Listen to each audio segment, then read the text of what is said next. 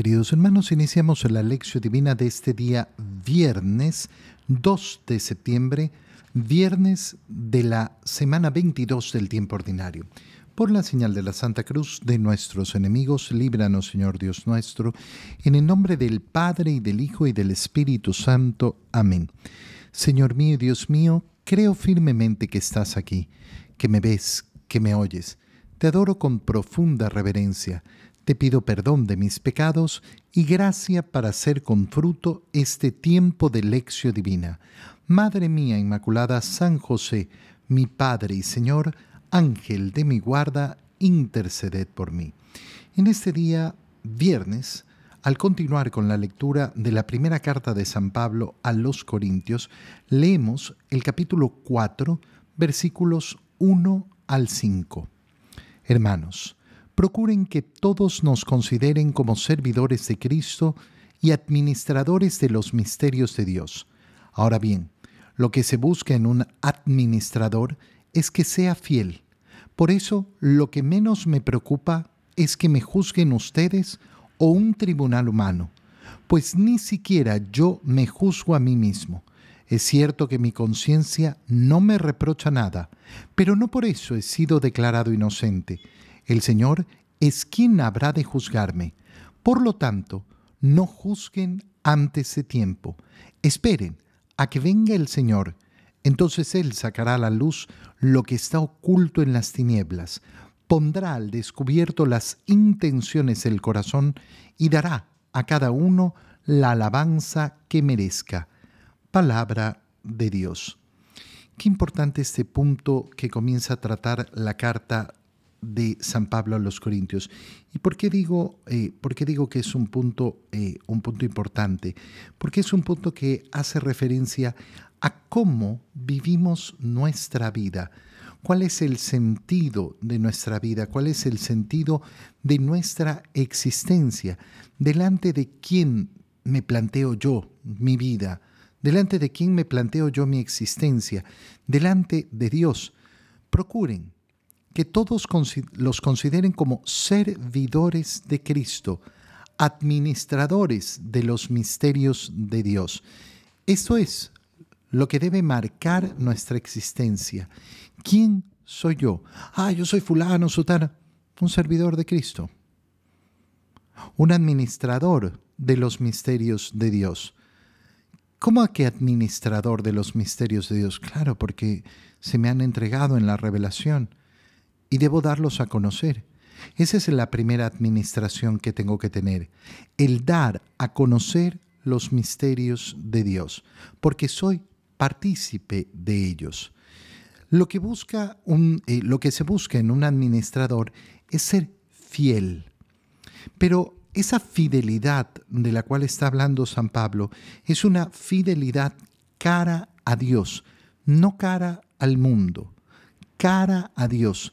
Y por eso digo que esta lectura nos permite reflexionar sobre el modo en que nos planteamos sobre nuestra existencia. ¿Delante de quién planteo yo mi existencia? Adelante de los hombres. Bueno, perdiste el tiempo. Porque lo único importante, lo único verdaderamente importante es plantar su vida delante de Dios. Si yo no voy a plantar mi vida delante de Dios, entonces, ¿qué desperdicio de existencia? ¿Qué desperdicio de vida? Delante de Dios, delante de Dios. Esa es mi preocupación. Lo que menos me preocupa es que me juzguen ustedes o un tribunal humano. Reflexiona hoy a la luz de esta lectura.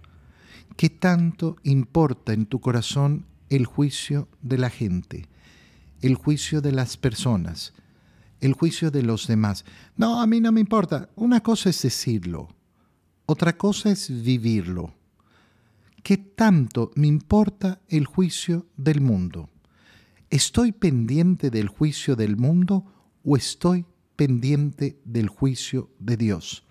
Yo puedo estar lleno de muy buenas obras, pero resulta que cuando analizo profundamente la intención de mi corazón, no es realizar mis buenas obras a la luz de los ojos de Dios, sino realizarlas a la luz de los ojos de los hombres. ¿Y entonces de qué me sirve? Porque entonces estoy buscando el juicio de los hombres, no estoy buscando el juicio de Dios.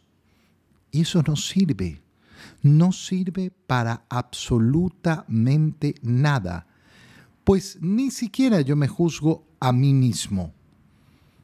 Y aquí entra en una parte que es verdaderamente hermosa y profundísima. ¿Por qué no me juzgo a mí mismo? Porque, dice San Pablo, es cierto que mi conciencia no me reprocha nada, pero no por eso he sido declarado inocente. ¿Qué es lo que está diciendo? Y fíjate bien porque en este error caen muchas, muchísimas almas. A mí la conciencia no me pesa de nada. ¿Qué significa? ¿Que no he cometido ningún mal o que soy un inconsciente? Las dos cosas, eh, las dos cosas efectivamente se responden de la misma manera. Es decir, que el que no me pese la conciencia no es sinónimo de mi inocencia. No porque no me pesa la conciencia. Y esto es importante. Hay muchas personas que eh, sufren, sufren ese mal que eh, el que escucha la lección divina sabe que yo lo llamo el cáncer, el peor cáncer del alma, la inconsciencia, el no ser conscientes de nuestros pecados, lo cual digo que es el peor de los cánceres del alma porque es la obscuridad del alma. El no ser consciente, el no hacer conciencia de pensar efectivamente, no, yo no tengo pecados. Y resulta que sí tengo pecados, pero no soy capaz de verlos, no soy capaz de observarlos. Y esto es terrible. Es verdaderamente terrible. Es un espanto en nuestra existencia no poder ser conscientes de nuestros males, de nuestros pecados. Es algo horrible. Y por eso San Pablo dice, no porque a mí no me pesa la conciencia he sido declarado inocente. ¿Por qué? Porque el Señor es el que tendrá que juzgarme. Y yo por eso tengo que estar pendiente del juicio de Dios, no del juicio de los hombres. ¿Y cuál es la conclusión a esta reflexión? Una conclusión preciosa, una conclusión que es eh, verdaderamente eh, bella. Por tanto, no juzguen. No juzguen antes de tiempo. Esperen. Esperen a que venga el Señor. ¿Por qué?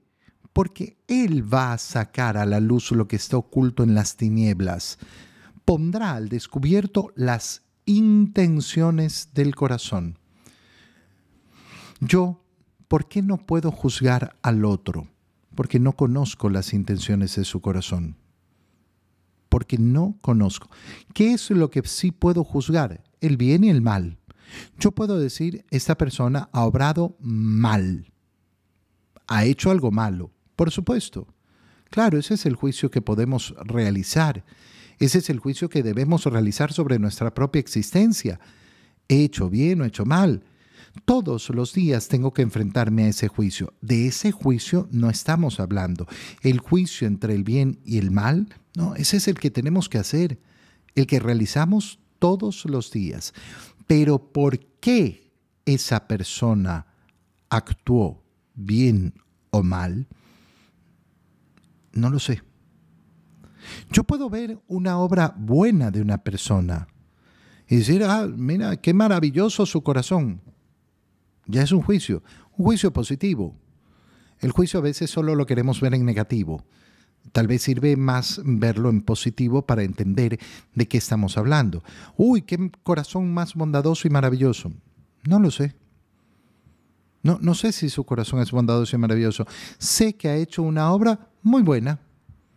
Ha hecho esta maravilla. Qué bien. Y lo felicitaré y alabaré la obra que ha realizado. Pero no conozco la intención de su corazón. Yo no sé si en su corazón hay el deseo de amar a Dios, de agradar a Dios, o simplemente Simplemente hay el deseo de quedar bien delante de los hombres. Y si el único deseo es quedar bien delante de los hombres, entonces su buena obra tampoco servirá de mucho. Tampoco servirá de mucho su buena obra, por más que sea una obra tremendamente buena. Fíjate qué importante. Más en negativo. No, hizo mal, sí hizo mal, pero juzgar a la persona, ¿Por qué ha llegado eso? Eso lo sabe el Señor, eso lo hará el Señor. Él sacará a la luz lo que está oculto en las tinieblas, pondrá al descubierto las intenciones del corazón y entonces dará a cada uno la alabanza que merece. Y esa es la única alabanza que debemos buscar. Escuchar las palabras del Señor, recuerda, siervo bueno y fiel, porque has sido fiel en lo poco te daré todo, te daré lo que es verdaderamente grande e importante. En el Evangelio, continuando con la lectura del Evangelio del San Lucas, estamos en el capítulo 5, versículos 33 al 39. En aquel tiempo los fariseos y los escribas se le preguntaron a Jesús, ¿por qué los discípulos de Juan ayunan con frecuencia y hacen oración, igual que los discípulos de los fariseos, y los tuyos, en cambio, comen y beben? Jesús les contestó, ¿acaso pueden ustedes obligar a los invitados a una boda a que ayunen mientras el esposo está con ellos? Vendrá un día en que les quiten al esposo y entonces sí ayunarán. Les dijo también una parábola. Nadie rompe un vestido nuevo para remendar uno viejo, porque echa a perder el nuevo y al vestido viejo no le queda el remiendo del nuevo. Nadie echa vino nuevo en odres viejos, porque el vino nuevo revienta los odres y entonces el vino se tira y los odres se echan a perder. El vino nuevo hay que echarlo en odres nuevos, y así se conservan el vino y los odres, y nadie acabando de beber un, vino añejo, acepta uno nuevo, pues dice, el añejo es mejor. Palabra del Señor. Se acercan los fariseos y los escribas a preguntarle al Señor, ¿qué es lo que pasa? ¿Por qué tus discípulos no ayunan? ¿Por qué los discípulos de Juan ayunan con frecuencia y en cambio los tuyos se ve que son unos comelones, unos bebedores. Y el Señor les explica la realidad que están viviendo. Están en la fiesta de bodas, están en el banquete porque el novio está con ellos. De nuevo, aparece siempre esa imagen de Cristo como el esposo el esposo de la iglesia. Y claro, el momento en que están viviendo los discípulos es un momento precioso, es un momento en que el Señor está con ellos, esa primera venida del Señor, donde han vivido el acontecimiento más grande de toda la historia, el verbo de Dios hecho carne, caminando, hablando, entre ellos. Es un momento de algarabía, es un momento de fiesta. Y eso es lo que les, les dice el Señor. Qué importante llevar estas palabras también para reconocer que en nuestra vida tiene que haber tiempo para todo. Tiene que haber un tiempo para el ayuno, por supuesto, pero tiene que haber un tiempo para la fiesta. Así como tenemos que saber hacer oración, estar en tiempo de oración, así como tenemos que saber ayunar, así también tenemos que saber en su determinado momento celebrar. La vida del ser humano tiene que ser una vida de equilibrio y saber reconocer los tiempos, saber reconocer que en este momento tengo que descansar, que en este momento en cambio tengo que trabajar, que en este momento tengo que sacrificarme y que en este momento tengo que disfrutar cada cosa, cada cosa en su respectivo momento. Y eso es lo que no están entendiendo. Cuando una persona no sabe entender los momentos y los tiempos, no va a entender, lógicamente, tampoco la novedad del Evangelio. ¿Cuál es esa novedad del Evangelio? Y entonces el Señor comienza a decir esta parábola. Nadie rompe un vestido nuevo para remendar uno viejo. ¿Y por qué? Porque es absurdo. ¿Por qué vas a dañar uno nuevo para reparar uno viejo? Ay, porque el viejo es el viejo, el que, el que me gusta, el que, el que siempre me... Ya, pues si está roto, está roto. No vas a dañar uno nuevo para arreglar uno viejo. No, no, no, no, no es un pensamiento lógico, no es un pensamiento normal. ¿A dónde está apuntando el Señor? Bueno, está apuntando a una realidad muy sencilla. Muchas veces estamos eh, prisioneros, atrapados completamente, pero así esclavizados a lo que eh, se ha hecho porque así se ha hecho, sin razonar más.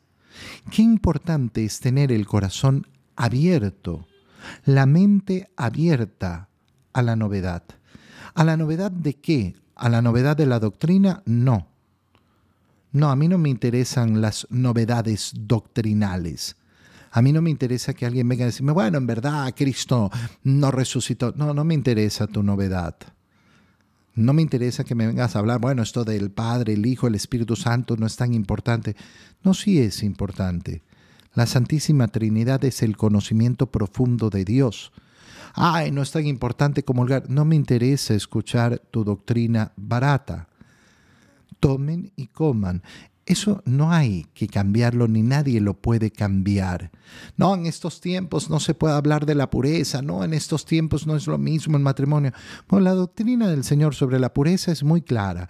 La doctrina del Señor sobre el matrimonio es muy clara.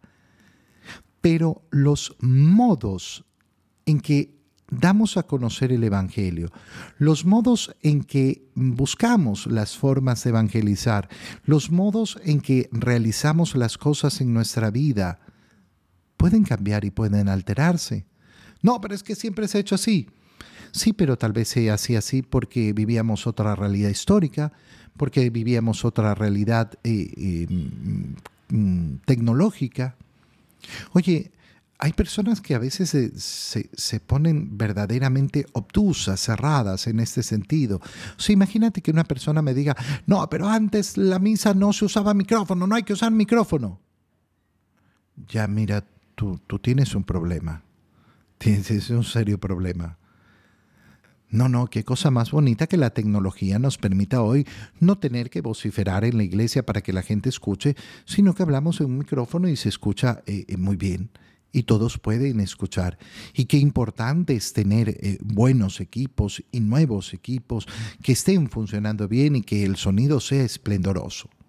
No, es que en las iglesias antes no había luz, era solo la, la luz de la vela. Hay que tener solo velas. Mira, hermano, lo tuyo es psiquiátrico. Lo tuyo es psiquiátrico. No, no, no, no hay otra explicación. No, mira, ahora prendemos la luz Nadie prendía la luz antes porque no existía. Entonces hemos cambiado la conformación de nuestras casas, hemos cambiado la conformación de las iglesias de acuerdo a eso también, pues. Y es lógico y es evidente. No se pone el vino nuevo en odres viejos. No puedo pretender yo en ciertas cosas, no, no, es que así tiene que ser porque así ha sido siempre. Mira, es que la catequesis eh, siempre se ha hecho así. Bueno, pero tal vez hay mejor mejores formas de hacerlo. El no cuestionarnos esto a veces nos lleva a no ser reflexivos y a no estar buscando una superación y un crecimiento. No, es que yo siempre he hecho esto así y funciona. Sí, pero tal vez hay un modo mejor.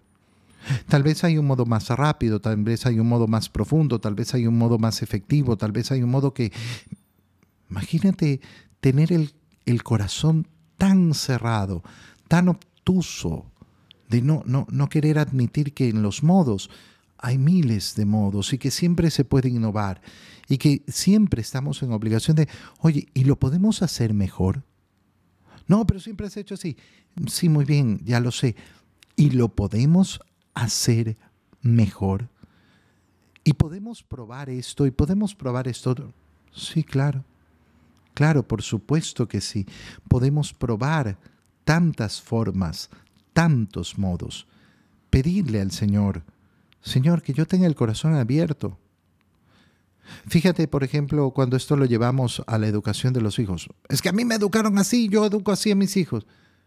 Pero no son pues las mismas épocas. Tendré que adaptar lo que yo he aprendido. Tendré que adaptar los modos. Pídele hoy al Señor que tu oración surja profunda y verdadera. Señor, que yo tenga un corazón abierto, abierto, capaz de entender aquello que puedo cambiar, aquello que puedo mejorar y que no tenga miedo a ese cambio. Te doy gracias, Dios mío, por los buenos propósitos, afectos e inspiraciones que me has comunicado en este tiempo de lección divina. Te pido ayuda para ponerlos por obra. Madre mía Inmaculada, San José, mi Padre y Señor, Ángel de mi guarda, interceded por mí. María, Madre de la Iglesia, ruega por nosotros. Queridos hermanos, que tengan todos un muy feliz día un muy feliz fin de semana.